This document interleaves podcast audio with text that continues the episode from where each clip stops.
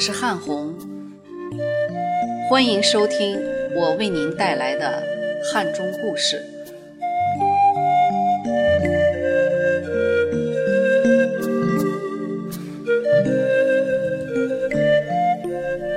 今天为您带来的是季明先生的文章《一首残存的古城挽歌》，汉中东关正街纪行。毫无疑问，这是一段更希望写给城市主管、写给年轻朋友的文字。无意间在朋友的案头看到一本纪实摄影集《古城遗韵》，这是汉中著名摄影家牛力老先生在得知汉中喜获国家历史文化名城的美誉后，于1995年有意识。抢救性拍摄的百余幅汉中民居旧照，其中绝大多数的照片拍摄的便是于今日已摇摇欲坠的东关正街。这些照片的拍摄已是二十多年前的事儿了。倘若搁在百年之前，二十年的时光对于一个千年古城而言，只能证明又一代人。穿着与父辈们完全相似的服装，重复着与父辈们完全相同的生活方式，开启了自己窄窄的人生。信息时代二十年间的城市变迁，却要用翻天覆地来表述。城市空间像摊大饼似的向四周扩张，老街不再是记忆中的老街，城郊。也不再是记忆中的城郊。今天，唯一能够找回对汉中古城残存记忆的，或许只剩下这条摇摇欲坠的东关正街。于是，挑上一个晴好的冬日，手上握着沉甸甸《古城遗韵》，仔细对应着书中与现实早已残缺不全的门牌号码，开始了我的。老街新探，东关正街从西边的入口开始，满目已是残墙断壁、朽木横梗的状态。陈旧的铺板门上那一个个白色的拆字，更显得格外怒目狰狞。漫步其中，已经不能用破旧二字来表达我此刻的感受，这完全是一派破败的景象。天空中东拉西扯，布满了毫无章法的陈旧电线；街巷两旁仍然高低不齐、东倒西歪地林立着老旧的木质电杆。我在想，国家历史文化名城的评定一定有详细而严格的标准。悠久的建城史、重要的历史故事、不可替代与复制的历史地位、遗留的历史街区。从这个角度来看，拥有差不多两公里长的东关正街，在汉中申报历史文化名城的评审当中，一定起到过不可替代、不可省略、更不可忽视的作用。在旅游成为许多地方最主要的 GDP 增长点的今天，拥有历史遗迹、拥有一定规模的历史街区。那简直就像祖上为后人留下了一笔取之不尽、用之不竭的宝贵遗产。东关正街在汉中如今大力发展旅游的背景下，为什么会处于被冷落，甚至于即将消失的境地？还是请您先跟着我，静静地看看这条历尽沧桑的长街吧。沿街尽是些年久失修、一眼望不到头的木板小青瓦房。这些百年老房，在它曾经最繁盛的岁月里，应该大都是红红火火的商业店铺，如今早已风光不再。暖暖的冬日，照射着街道朝阳的一边，沿街住户里的老人们。或三五成群围坐在阳光下的小凳边打扑克，或依门而立，尽情享受着冬天难得的阳光。抬眼看见一处破旧且深深的庭院，我忍不住探身朝里张望。早有晒太阳的老人用警觉目光注视。干啥？里边没有公厕。弄得我尴尬而不知所措。跟他们解释什么呢？既不能说仿古，因为这儿有的只是破败；更不能说找人。因为我曾经认识的全都搬离了这条被几近遗忘的街市。大胆迈进一处拆除工地，一根根巨大的房梁横七竖八地堆放在瓦砾之上，每一扇沾满烟尘的窗格与每一根熏黑的船条，尽显出难以复制的历史沧桑。我忍不住用手机拍下了这多少有些令人伤感的景象。一个农民工走过来告诉我：“你是今天第五个跑进来照相的了。”我不禁愕然。汉中的确有太多的人正在关注着东关正街的变化与命运。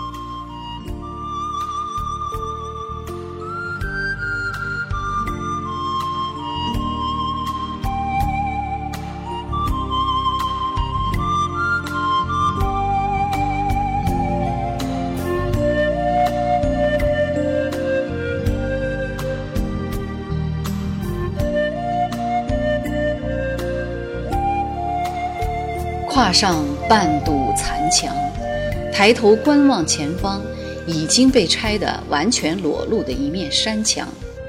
我企图能够发现些与历史有关的残迹，然而除了尘泥渗漏与斜照的日光，它们已不能像树的年轮一般告诉我这些民居的大致年份。我也只好用“百年老屋”这样的概念来定义。也好让自己能够从内心深处迸发些思古之幽情。眼前的这条历史街区，据说是在明清时代靠着当时发达的汉江水运发展起来的。这种推测与判断不无道理。交通是商业繁华的必备条件，中国东西部商业发展的巨大反差，便是最形象的注解。谁都知道，正是由于近代以来汉中交通的闭塞，才最终导致经济的落后与衰败。在没有航空、铁路甚至公路的历史岁月，水运是最为经济便捷的运输通道。正是因为有了发达的汉江水运，在整个封建时代，包括民国初年，汉中在西北。一直有着举足轻重的历史地位，大部分时间里还是省级行政区首府。我对照着牛力先生《古城遗韵》的镜头记载，沿街寻觅那些曾经在商业繁盛时期遗留下来的建筑，但十分可惜，在短短二十年后的今天，它们已经难觅踪影。东关正街的门牌号码，解放后经过几次调整与重编，如今显得十分凌乱。大量的缺号、断号、重号的存在，让我手持古城遗韵的标注门牌，绝大多数地方已无法一一对应。东关正街的建筑风格是典型的连排式川式民居，屋顶节节相连，且全用小青瓦铺盖。出檐很宽，雨天可免受雨淋之苦，夏日又不致使强烈的阳光过多射入室内，这实在是在当时的物质条件下最艺术的选择。在这满目铺板门的街市里，有一幢风格别样的建筑，忍不住要说说。这便是如今只能在牛力先生图册中所看到的。同信行客栈，这更像是一幢砖混结构的西式楼房，虽也使用着大青砖，但却是一砖到顶。砖砌的拱门式窗户既大且深，大门上也不见斗拱式门楼。这样的建筑屹立于东关正街，无异于鹤立鸡群。我进一步推测，这样的建筑应是民国时期建造。今天虽无法一睹其真容，但能够想象它的西式外观中，其内部一定打造的是中式庭院，也一定有外置的木楼梯折叠而上，因为这些风格是民国初年。那些身着长袍马褂的大爷们最喜好的格调。最为遗憾的是，牛莉先生照片没能留下一张从高空俯瞰东关正街的全景式照片。当然，这也怪不得他老人家。环顾整个东关正街四周，还真找不出一个制高点来拍摄俯视的全景片。请允许我靠着想象来补充：一排排小青瓦屋顶，重重叠叠，高低起伏，排列有序，看上去像是一群黑色的飞燕展翅飞翔。中间那窄窄而又长长的街道，更像是一条青龙蜿蜒游走。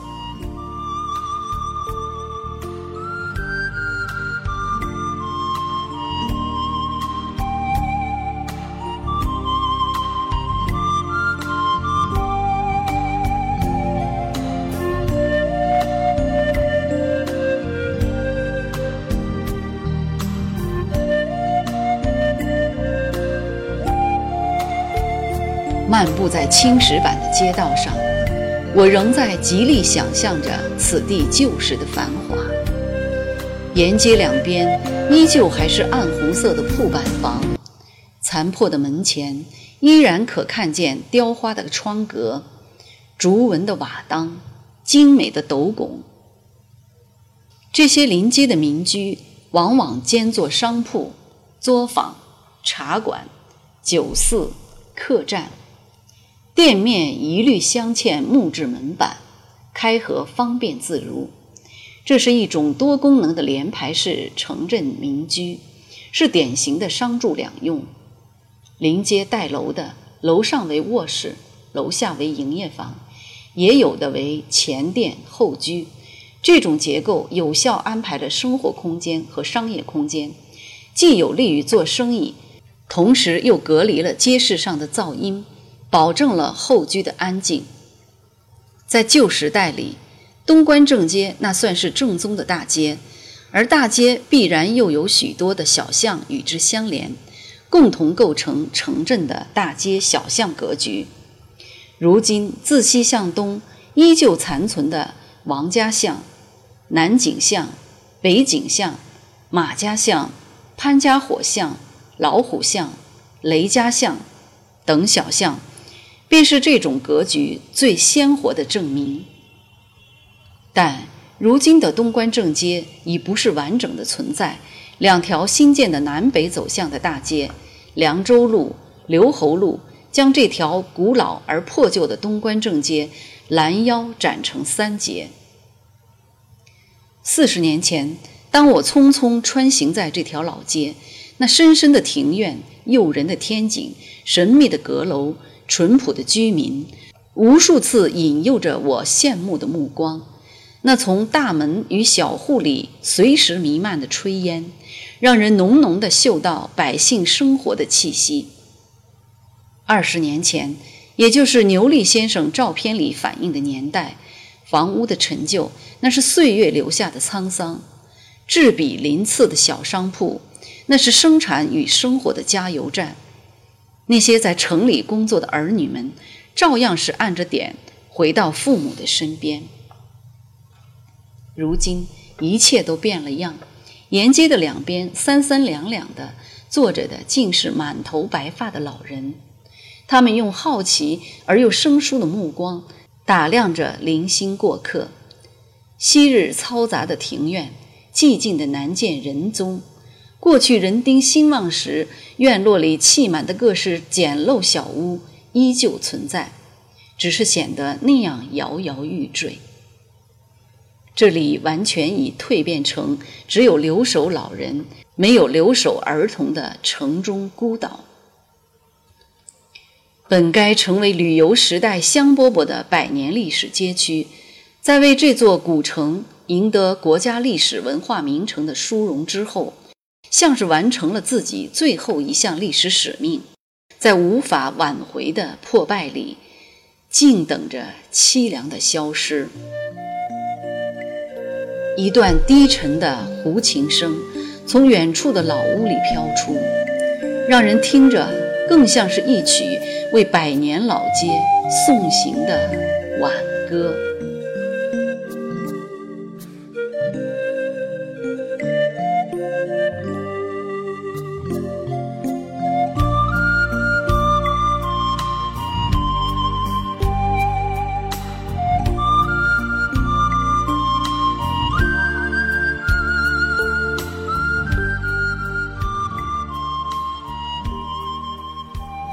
您现在收听的是汉红带给您的汉中故事。